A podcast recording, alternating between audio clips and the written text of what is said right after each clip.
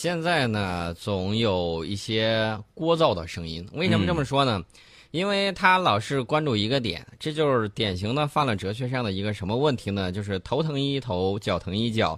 他没有全面的、联系的看待整个这种世界体系。这不，日本这两天又开始起劲儿了。对他叫的地方，无非就是钓鱼岛嘛。对他叫的地方就是中国的钓鱼岛。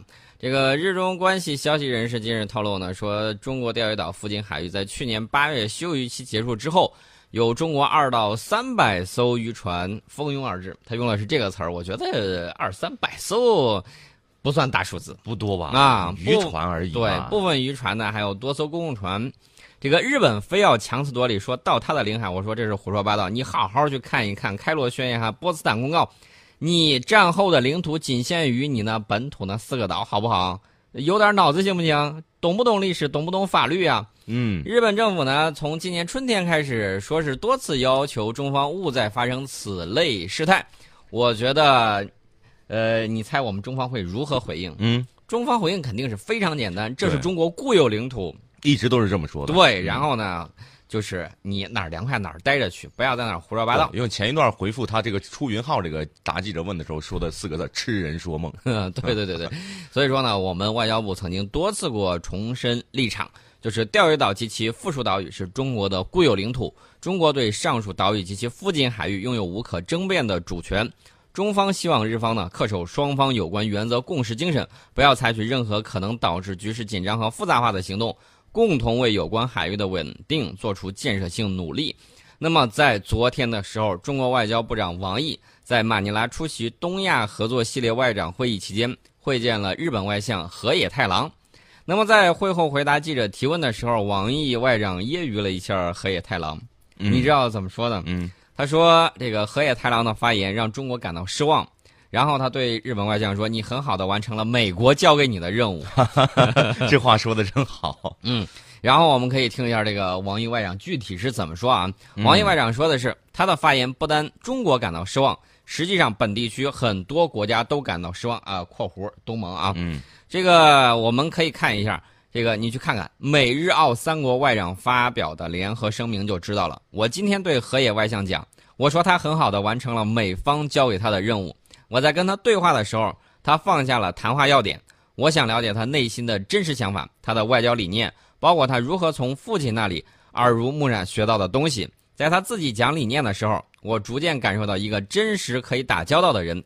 这也显示了他本人改善与同中国关系的愿望。我们希望他的愿望是真诚的，更希望这些愿望呢能够体现日本具体的对华政策上。呃，然后呢，王毅外长说：“别当面希望改善关系，转身找中国麻烦。”啊，所以说呢，你看到他这种呃小伎俩，我们王毅外长看得非常的清楚。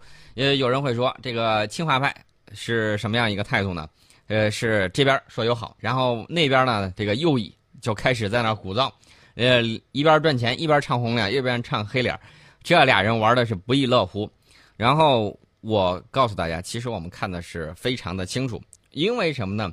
我还是要说那句话啊，在这个怎么说呢？有历史上的这种纠葛，再有很多这个，你看到他有很多这种狡猾的伎俩，但是中日是一衣带水的近邻，对中日长期对立不符合双方的利益，也不利于地区和平稳定。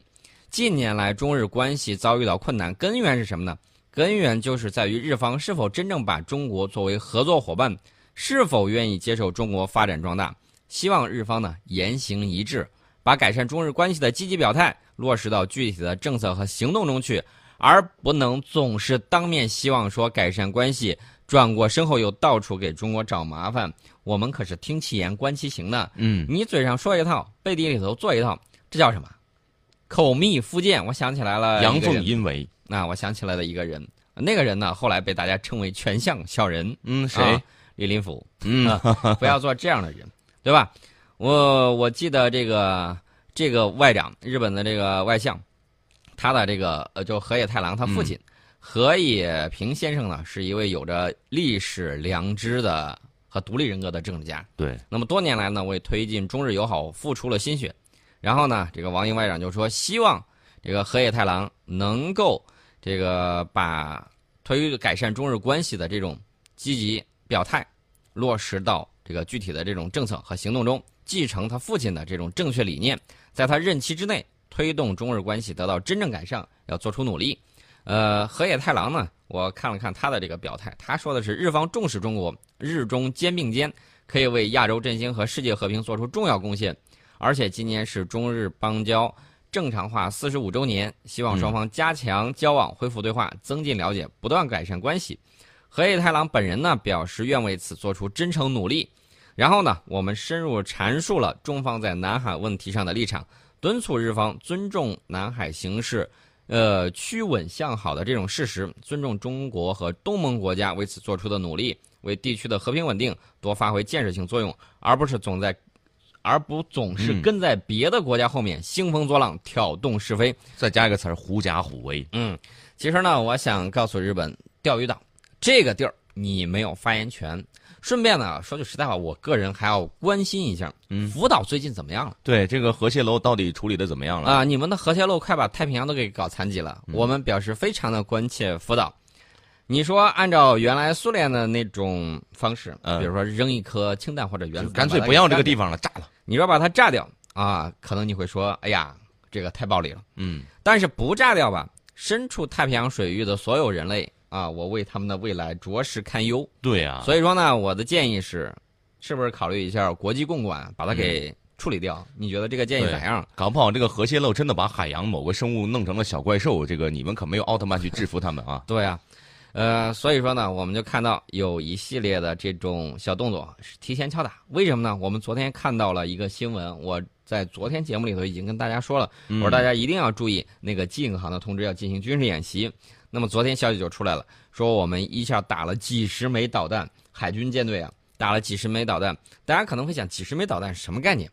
实战之中，你看美国打战斧，嗯，也就是打个打一个国家，也就是打个上百枚，如此而已。演习这刚刚进行，已经打了九十多枚导弹。第一天的时候，而且是各种舰只的这种攻防演练。你说他要震慑谁？他要当什么样的这种？呃，中流砥柱，大家应该可以明白，对吧？呃，然后呢，我们再说一下东盟。我们看到最近一段时间，东盟国家有很多国家呀，它跟中国呃一块儿相向而行。南海这块局势呢，大家看到前两年南海局势那简直是风云诡谲，对，然后各种势力跳出来。现在呢，终于慢慢都消停了，慢慢好像太平一些。嗯，菲律宾呢，这个已经打过来了。对，然后呢，这个菲律宾说，我还需要更多的这种武器装备来对付这儿恐怖分子。我再次提醒大家一下，这恐怖分子早不来晚不来，跟中中国关系一好，这恐怖分子就莫名其妙跑过去了。嗯，呃，这个后面是谁的黑手，大家难道还看不出来吗？而且越跑越向里面跑。嗯，然后呢，部分东盟外长在这个第七届东亚峰会外长会上，呃，有一部分外长啊关切填海造陆。啊，有个别国家的外长发言中涉及南海问题有不实言论，那么我们王毅外长阐述了中方的原则和立场，而中方已经完成了南海填海造地的工作，东盟仅有一两个国家对于填海造地表示关切，中国在两年前就完成了我们的陆域吹填，如果现在还有谁在填海造地的话，那肯定不是中国。嗯，我们早就不干了。嗯，今年的南海形势跟过去已经不一样了啊。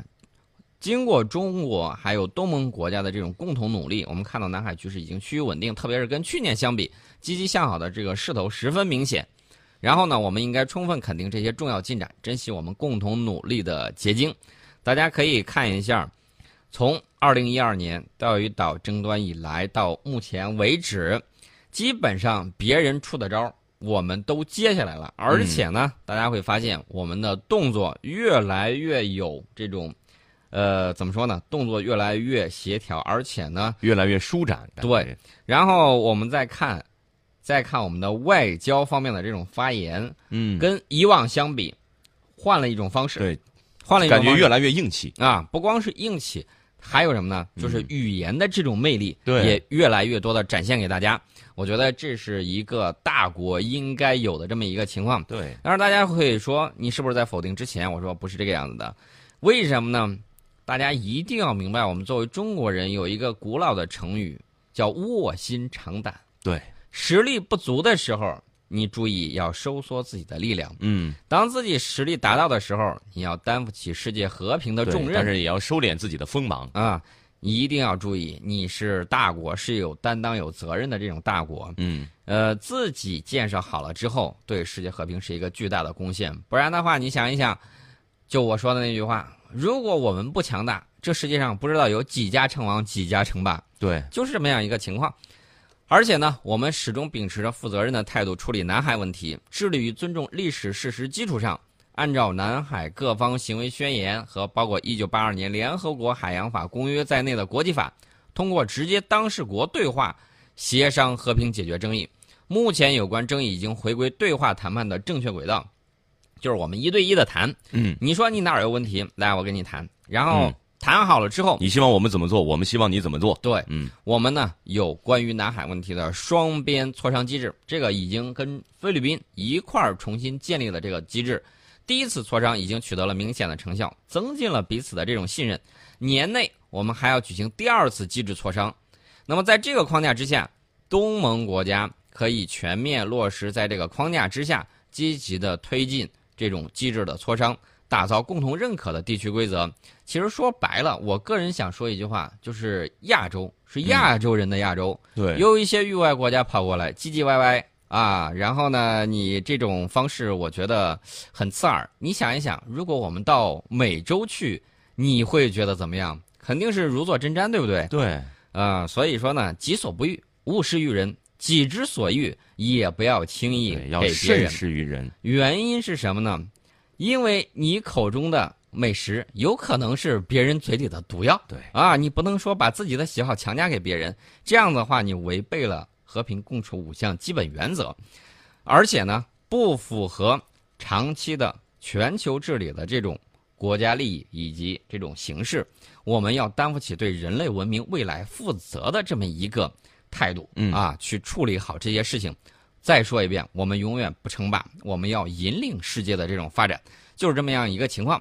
呃，我们可以看到啊，很多媒体在关注东盟外长会这个联合公报中关于南海部分的这种表述。每一年联合公报都有这方面的表述，但是今年有了变化，一是篇幅比过去大为减少，还有一点呢，就是东盟十国都充分肯定了同中国合作取得的成果和南海局势的稳定向好，充分肯定了同中国一起制定批准南海行为准则框架，并且明确了下一步推进具体文案的这种磋商的这种积极态度。嗯大家不要忘了，就在前一段时间，不久之前，有些人跟我们抢地盘儿啊，怎么抢？怎么抢？招来外国的这种石油勘探公司，嗯说：“哎呦，这个地方我发现油了，我要去钻。”或者说就是你在这儿不能怎么怎么样。嗯，然后呢，我们就看到对峙的船只，我方都有五十多艘。对，后来呢，有些人终于怂了啊，怂了之后呢，这个事情慢慢就平淡下去了。嗯，我讲了这么多，讲了这么多东西，大家看到大国的这种战略打太极也好，直拳猛进也罢，黑虎掏心也好，对，整个弄了这么一圈下来，大家发现是谁的力量越来越强了？对，大家再看大树。对，大家再看一看，有些跳出来的人，有的成为我们的朋友，有些人呢，现在正在手鼠两端的这个路上，到底抱哪条腿好呢？嗯，那么，所以大家会可以就此看出我们的这种决心，以及以及我们使用这种决心的这种能力和手段。所以说，大家觉得西南地区的这种问题会怎么解决呢？一，最起码依照最近几年之来，最近几年来我们在国际局势上的这种斗争以及斗争的这种经验，大家可以看嗯谁能够笑到最后。其实呢，我记得王毅外长曾经说过一句话：“历史终将证明，谁才是历史匆匆的过客，谁才是历史真正的主人。”